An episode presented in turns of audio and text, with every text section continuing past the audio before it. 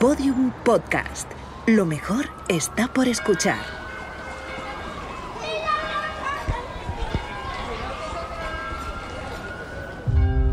El 11 de abril de 2018 se produjo una tormenta solar de clase X9. Fue la más intensa jamás registrada. Dos días después, el 13 de abril, la radiación alcanzó la atmósfera terrestre, inutilizando todos los satélites y gran parte de los sistemas eléctricos. El planeta quedó en completa oscuridad. Este evento fue conocido como el Gran Apagón. Segunda temporada, capítulo 7. La variable humana.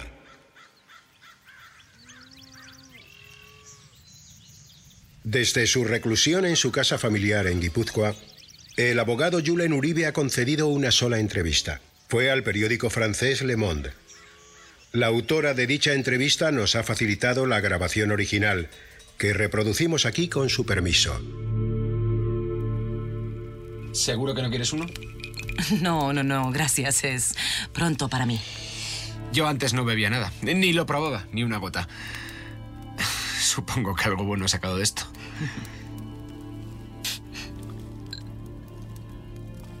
Bueno, ¿por dónde íbamos? El militar, ¿cómo lo encontraste? No lo encontré. Él me encontró a mí. Estuve buscándole durante meses. Me reuní con mucha gente y no fue fácil, créeme. El gobierno había dicho que pondría todas las facilidades a la investigación, pero eh, digamos que no lo hicieron. La verdad es que no pusieron ninguna. Pero la ministra de Interior le recibió. Sí, me recibió, sí. Pero para eso tuve que armar un poco de jaleo. El sábado 18 de abril de 2020, Julen Uribe acudió a un popular programa de televisión. Solo puso una condición, que la entrevista se mantuviese en el más absoluto secreto hasta el mismo momento en que entrase en el plató. Hola de nuevo. Antes de la publicidad os habíamos prometido una entrevista sorpresa. Os habíamos dicho que podíais tuitear vuestras apuestas con el hashtag NocheComité y me dicen que unos cuantos habéis acertado. Bien, recibamos ahora sí, con un fuerte aplauso, al abogado Julen Uribe. Bienvenido, siéntese, por favor. Gracias. Señor Uribe, es un honor para nosotros que nos acompañe esta noche. El placer es mío, encantado. Ha pasado ya año y medio desde la creación del Comité 1304. ¿Cuál es su diagnóstico desde dentro? Porque si me lo permite, desde fuera hay cierta sensación de inutilidad. Eh, yo entiendo esa sensación, por supuesto. Si le soy sincero, a veces también se tiene desde dentro, no siempre, afortunadamente. Hay quien sostiene que no es más que una operación cosmética. Todo esto, el Comité 1304, que es puro maquillaje, relaciones públicas. Las cosas nunca son negras o blancas. No se puede decir que el Comité 1304 no sirva para nada, que es simplemente eh, una operación de relaciones públicas. Eso no se ajusta a la realidad. Sí es cierto que, que no está cumpliendo con las expectativas que muchos teníamos puestas en él. Eso se lo concedo. ¿Y qué expectativas eran esas? Bueno, cada uno tendría sus propias. No, las suyas, sus expectativas. Las que se recogieron en el acta fundacional del propio comité. Eh, ni más ni menos, recopilar datos que ayudasen a esclarecer lo que pasó realmente durante el apagón y sobre todo, sobre todo, en las 48 horas previas. Y no está sirviendo para eso. Creo que es evidente que no está resultando tan efectivo como se preveía. ¿Y eso a qué se debe, en su opinión? Fundamentalmente al bloqueo institucional. Da la sensación de que no hay una auténtica voluntad de colaboración por parte de las instituciones. Cuando dice da la sensación, podemos tomarlo como un hecho. Bueno, vamos, eh, no seré yo quien le diga cómo debe tomarse lo que digo. Eh, tómeselo como quiera. Algunos medios están hablando incluso de una omerta, el código de silencio de la mafia. Eso es obviamente una exageración inadecuada. En cualquier caso, sí quiero remarcar que las instituciones deben ser respetadas, pero no solo por los civiles, deben ser respetadas también por las personas que las representan, sobre todo por las personas que las representan. Creo, sinceramente, que la calidad de la democracia se devalúa cuando nuestros representantes no se comportan de manera, vamos a decir, transparente, cuando no rinden cuentas, en definitiva. Me gustaría que hablásemos claro, señor Uribe. Eh, estoy hablando tan claro como puedo. Más aún. Bien, lo intentaré. ¿Está encontrando resistencias en el gobierno? ¿Le están poniendo dificultades en su investigación? Digamos que el proceso está siendo más complicado de lo previsto, pero no tengo ninguna duda de que la situación se reconducirá. Es usted muy correcto. Soy abogado.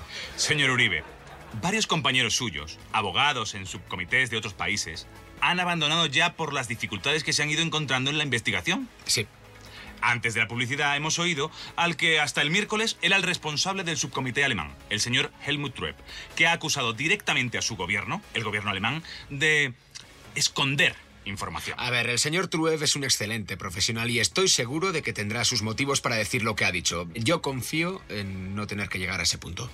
¿Se lo ha planteado? ¿Dimitir? No, por el momento no. ¿Y qué tendría que pasar para que dimitiese? Hombre, eh, prefiero no ponerme en ese escenario. Confiemos en que las relaciones con las instituciones se vuelvan más fluidas pronto.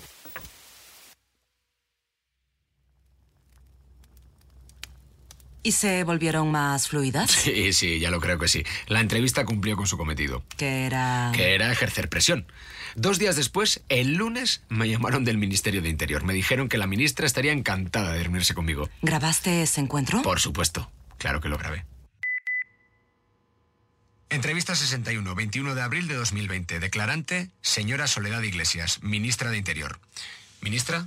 Lo primero deje que le aclare. Eh, sí, sí. Me han dicho que había solicitado esta entrevista hace meses. Seis meses para ser exactos, en noviembre. Lo sé y quiero lo primero expresarle mi disculpa. No damos abasto, no quiero que tenga la sensación de que hemos intentado evitarle ni que la transmita, no es verdad. De acuerdo, de acuerdo, dicho queda, le agradezco las disculpas. El presidente ya expresó en su momento la total voluntad de colaboración del gobierno. Me ha pedido que se lo repita. Eh, ¿y, y por qué no me lo dice él personalmente? Hace cinco meses que le solicité una entrevista. Bueno, es que su agenda es, se lo puede usted imaginar, muy complicada, pero se lo diré sin duda descuido. Eh, bien, gracias. Usted todavía no era ministra durante el apagón. No, entré justo después. ¿Por qué? No le entiendo. ¿Por qué se produjo ese relevo justo después del apagón? Bueno, el exministro, el señor Esteban, ya dijo en su momento que se iba por motivos personales. ¿Usted confirma eso? Yo no puedo estar en la mente del señor Esteban. Sé que el apagón supuso un enorme desgaste personal para él. Señora ministra, ¿ha oído el documento filtrado donde presuntamente se escuchan al señor Esteban hablando con el GEMAD y con el director de Protección Civil? No. No lo ha oído. Lo difundió la BBC. Sí, ya lo sé. Pero no escucho esas cosas. ¿Qué, qué- qué cosas? ¿A qué se refiere? Rumores. Mm, Vamos a ver, se trata de una grabación validada por muchos expertos. No por los expertos consultados por este gobierno. ¿No cree entonces que sea real? Por supuesto que no, pero como le digo, no la he oído. Sé que la BBC la retiró de su web. Deduzco, por tanto, que no será tan auténtica. Hace unas semanas me entrevisté con Daniel Blanco y con su hija Shiana. ¿Le dicen algo esos nombres? No. ¿Deberían? Sostienen que vieron unos camiones militares el día antes del apagón, en Galicia, en una zona rural, al lado de la costa. La niña lo comentó por la radio, por un Ya. equipo de radio aficionado durante el apagón. Sostienen, sostienen que un militar acudió a su casa para amenazarles. Una niña. Hay una grabación. Qué oportuno. Entiendo que no la ha oído tampoco. Señor Uribe, este ministerio no me deja mucho tiempo libre.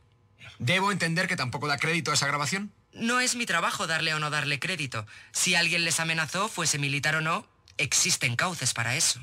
Lo que tienen que hacer es ir a una comisaría y presentar una denuncia. Lo han hecho.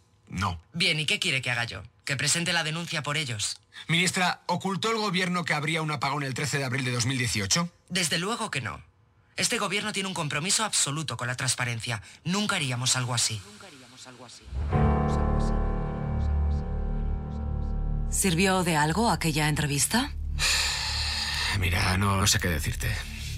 A ver, en el gobierno tenían. Tienen bien aprendida la lección. Lo que fue de verdad decisorio, lo que precipitó todo, no fue eso. No fue esa entrevista. Fue algo de lo que ni siquiera me enteré en su momento. Me enteré luego, por las redes sociales. La entrevista de Daniel. Sí. Eso fue. Eso fue una idea terrible y a la vez. ja, Una idea estupenda.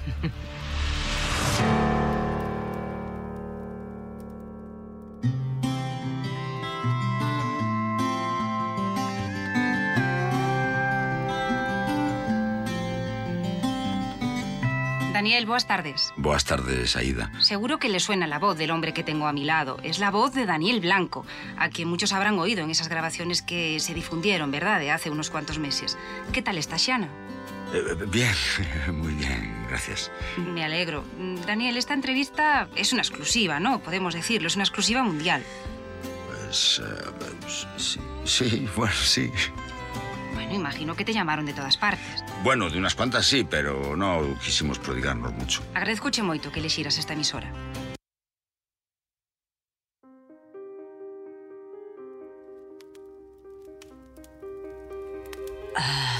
Pero... ¿Por qué lo hizo Daniel? ¿Por qué concedió esa entrevista? Es una buena pregunta, sí. Verás, en el derecho puedes matarte reuniendo pruebas, buscando indicios que nadie ha visto o no ha sabido interpretar. De- de- Puedes tirarte meses confrontando versiones, buscando incoherencias y puedes llegar a creer que lo tienes todo bajo control. Pero hay una variable que siempre está ahí y que puede mandarlo todo al carajo en cualquier momento. O al revés, puede ponerlo todo en su sitio. La variable humana es lo único que nadie puede predecir, ni el mejor abogado del mundo puede predecir eso. Pero eso no Sí, responde- sí, eso lo responde a tu pregunta, ya lo sé. Mira, te voy a contar por qué dio esa entrevista a Daniel. Pero solo si prometes no publicarlo. Eh, eh, no es que sea un gran secreto, no es nada importante, pero eh, es un asunto privado y creo que debería respetarse. ¿Vale? ¿Sí? ¿De acuerdo? Daniel dio esa entrevista porque quería encontrar a Mara, la mujer con la que había hablado durante el apagón. ¿Para qué? Pues no sé. Para llevarla al cine, supongo. Para ver el atardecer, para las cosas que hace la gente. Pensó que, bueno, si salía por la radio, ella le oiría y, y- y que se pondría en contacto. Ni siquiera sabía su apellido. ¿Hablas en serio? Sí, sí, hablo muy en serio, sí. Le llamé en cuanto me enteré. Eh, Era trending topic en Twitter. Le digo, "Pe- pe- ¿pero por qué lo has hecho? Me dijiste que querías evitar los medios. Ahora te llamarán todos los periodistas del país. ¿Y sabes lo que me dijo? ¿Qué? me dijo, estoy muy solo. ¿Y por qué has dicho que eso fue decisivo? Porque lo fue. Porque gracias a eso, gracias a la entrevista, todo el mundo se puso a hablar de Daniel, de Shiana y del militar. De pronto eh, estaba en todos los medios. Todos ponían el audio de la niña hablando de los camiones, las amenazas, la paliza. Sin querer, Daniel consiguió lo que yo no había conseguido. Que todo el mundo se preguntara quién era aquel militar. ¿Quién es el misterioso Jesús Castro? ¿Existe realmente? ¿Es como asegura en la grabación un militar del ejército español? Brutal. Así ha descrito Daniel Blanco el trato que él mismo y su hija Siana sufrieron en manos de este supuesto militar, un militar al que ahora todos intentan encontrar. Esta noche en Objetivo Actualidad analizamos el caso de Daniel Blanco y su hija Shiana. Entrevistas exclusivas, reconstrucciones y un panel de expertos con un único objetivo, descubrir la verdad. Si lo pensáis, un militar no pegaba a un gallego solo por hablar desde el franquismo. Es posible que este tío haya inventado el delito de flashback.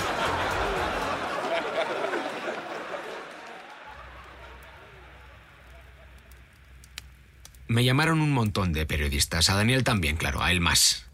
Le pedí que no hablase con nadie y me hizo caso. Y entonces, el domingo 10 de mayo, me sonó el teléfono, eran las 11 de la noche, un número desconocido. Cogí y era él. ¿El militar? Sí. ¿Se lo dijo él? No, no hizo falta. Reconocí su voz y digamos que fue evidente. ¿Qué quería? Quería que nos viésemos. Inmediatamente, esa misma noche. Me dio unas coordenadas, me dijo que las apuntase y que estuviese allí a medianoche, con una grabadora. Sí, Escucha, he aceptado esta entrevista por una razón. eh, te escucho. Me gustó. Me gustó cómo trataste lo de Snowden. Gracias. Me gustó mucho. Tengo la sensación de que te callaste gran parte de lo que te dijo. Estoy bastante seguro, de hecho. Eso es lo que más me gustó, lo que no contaste. Puedes publicar todo lo que te he contado hasta ahora. Enfócalo como quieras. Sé que lo harás bien. Pero mm, lo que viene ahora... Lo que viene ahora es para ti. Solo para ti. Entonces, ¿Por qué me lo cuentas?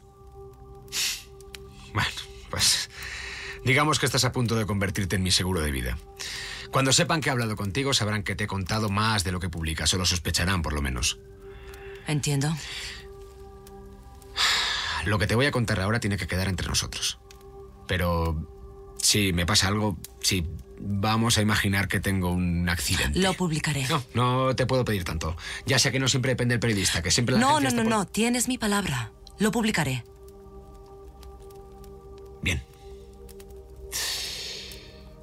por- Como te decía, la medianoche del 10 al 11 de mayo me reuní con el hombre que amenazó a Siana Blanco y a su padre Daniel.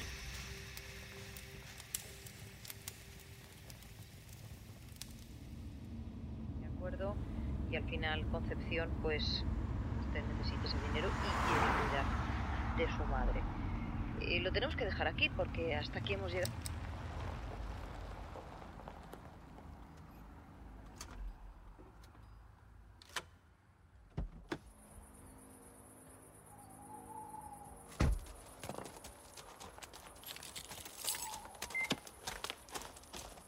La siguiente grabación es un fragmento de la original, editado y censurado por expreso deseo de Julen Uribe. Entrevista 63. 22-14 del 10. Vale. No da eso. ¿Por qué? Mi entrevista, mis normas. Bien, bien. Otra cosa. No puede usar nada de lo que le diga.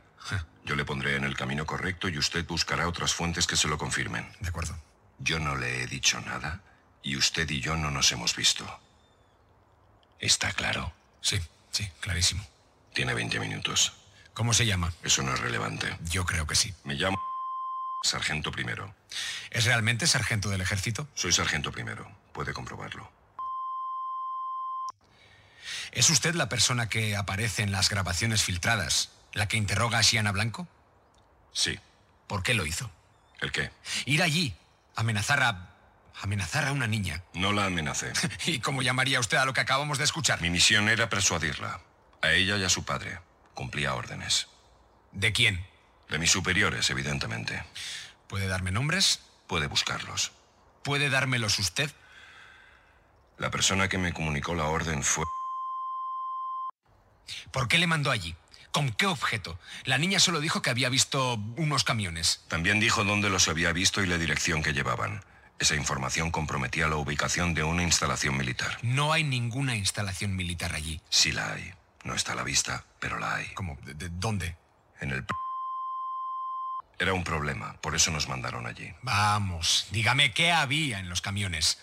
Se equivoca de pregunta. ¿Qué quiere decir? No es qué, es quién. ¿Cómo? Eh, ¿Llevaban personas? Está usted muy perdido. Está tan perdido que ni sabe que lo está. Bien, pues ayúdeme. La operación Brújula no se diseñó en 2018, se hizo en los años 90. Era un protocolo para proteger a las personas y bienes más importantes del país. Había una lista que se actualizaba regularmente. En caso de ataque nuclear, químico o bacteriológico, la operación se pondría en marcha automáticamente. Aunque nadie estaba muy seguro de si existía de verdad o era una leyenda. Nadie había visto esas listas, por supuesto. Hasta el 11 de abril de 2018. Entonces nos movilizaron a todos y algunos oficiales recibieron un documento con nombres. Muy pocos, no más de 20. ¿Qué nombres? Personas relevantes para el país. De algunas ha oído hablar, de otras no. ¿Cuánta gente había en total? Nadie tenía toda la información, solo fragmentos. En la lista que yo recibí había 12 personas. Son las que iban en esos camiones. 12 personas solo en La Coruña. Eh, eh, t- t- También ha dicho, ha hablado de bienes. Sí, había listas con nombres y otras con objetos. Objetos, ¿qué clase de objetos? Oro, obras de arte, reliquias, antigüedades. Los cuadros del Prado. No todos, pero Eh, eh, Eduardo Bravo, el periodista ciudadano, supongo que ha oído su nombre. Sí, lo he oído. Él estuvo en el Prado. Lo sé. Según él faltaban las meninas, pero los demás cuadros sí estaban allí. Eran falsificaciones. Casi todo lo que hay en el Prado son falsificaciones, salvo las meninas y una docena más. Solo se llevaron los auténticos. ¿Cómo? ¿A dónde? No dispongo de esa información. Ya le he dicho que yo solo me encargué de las personas de La Coruña. ¿Fue su único cometido durante el apagón proteger a esas personas? No. También me encargué de impedir que se revelase la posición de los lugares seguros. ¿Cómo? Había puestos de escucha. Interceptábamos todas las transmisiones. Bien, ¿cuántos? ¿Cuántos puestos había? En mi base, ocho. Hacíamos relevos, lo escuchábamos todo continuamente. También teníamos radios en los camiones, como probablemente sepa. ¿Esos puestos de escucha estaban por toda España? Sí, en todas partes, en todas las provincias. ¿Y grababan lo que oían? Lo grabábamos todo, sí. ¿Difundieron ustedes la grabación de Siana y su padre? Evidentemente, el ejército es el último interesado en que esa grabación o cualquier otra sea de dominio público. Bien, correcto, reformulo la pregunta. ¿La difundió un miembro del ejército? Parece ser una filtración interna, sí. ¿Qué pasa? ¿Que no lo saben? El año pasado se creó una comisión. A ver, Cuando contactó por radio con Daniel Blanco, dio un nombre falso. Correcto. ¿Por qué? Teníamos orden de usar seudónimos en todas las comunicaciones. Sí, pero ¿por qué eligió ese precisamente? No tiene importancia. No se distraiga con tonterías. ¿Por qué ninguna de esas personas a las que se protegió, de esos elegidos, por qué nadie ha dicho nada? Me parece que no ha entendido la clase de gente de la que hablamos. No son personas como usted o como yo. Esa gente conoce este país mejor que nadie. Son... son sus dueños. Es el gobierno del gobierno. Hay otra capa. Todos ustedes en la comisión pierden el tiempo. Intentan culpar a los líderes políticos, pero ellos solo obedecen. Obedecieron entonces en 2018 y siguen obedeciendo ahora. Bien, pues ayúdame. ¿Cómo puedo llegar hasta esa capa? No puede. Son intocables. No le dejarán llegar hasta ellos. Ya lo descubrirá, no creo que tarde. Entonces, ¿por qué me ayuda? Si no puedo hacer nada, ¿por, por qué me cuenta todo esto? Para que deje de buscarme. Si quiere lanzarse al vacío, hágalo. Pero sáqueme de la ecuación. Yo no soy el malo de esta historia. Se acabó el tiempo. No intente contactar conmigo nunca más. Podrían arrestarle por esto. Sigue sin entenderlo. Podrían hacer algo mucho peor que arrestarme. Adiós, señor Uribe. ¿Le creíste? Sí, sí, lo que dijo creo que es verdad, sí. ¿Por qué? Porque acabó pasando exactamente lo que él me dijo. ¿El qué? Seguí investigando. Lo intenté. Intenté confirmar todo lo que me había dicho. Y entonces, en cuanto empecé a hacer las preguntas correctas, empezaron a pasar cosas. ¿Cosas? Sí. Para empezar, me despidieron del bufete. Sí, lo sé. ¿Qué alegaron? Me echaron en cara mis declaraciones públicas. No les parecía bien. Me dijeron que un abogado no debe decir según qué cosas. Y un día después, la fiscalía me acusó de prevaricación. ¿Y te inhabilitaron? Durante 16 años, sí. Fue el juicio más rápido que he visto en mi vida. Era como si el Supremo estuviese deseando quitárselo de encima. ¿Y dejaste el comité 1304? Digamos que me convencieron para que lo dejara. ¿Quién? Ellos, la ONU, ellos mismos. En cuanto salió el tema de la prevaricación, ese mismo día me llamaron de Nueva York. Me dijeron que, bueno, eh, te lo puedes imaginar, que no podía seguir representando a la ONU, que, en fin, me lo quitaron todo. En siete meses me dejaron sin nada. ¿Crees que fue obra de esa gente? De esos... ah, em, ¿Cómo los llamó el militar? El gobierno del gobierno. ¿La verdad? No tengo la más mínima duda. Pero bueno, ¿qué más da? mm? ¿A quién le importa? ¿A mí? Ya, bueno. En fin, se hace tarde, perderás el avión. Solo una cosa más. ¿Daniel Blanco? Sí. ¿Encontró a la mujer? ¿Encontró a Mara? Sí, sí que la encontró. Sí, ella oyó la entrevista y le llamó. La última vez que le llamé estaba con él. Bien, me alegró. Sí, yo también.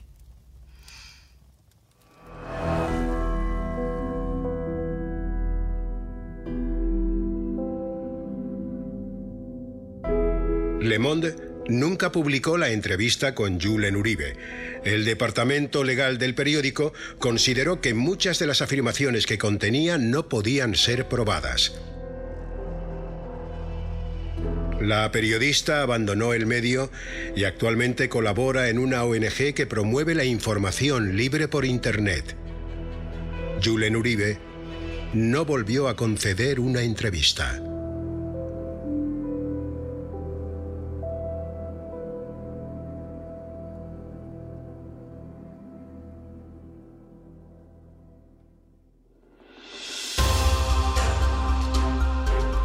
Todos los episodios y contenido adicional en elgranapagón.com.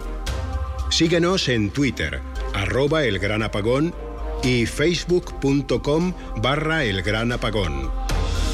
El Gran Apagón está escrito por José Antonio Pérez Ledo, realizado por Roberto Maján y dirigido por Ana Alonso.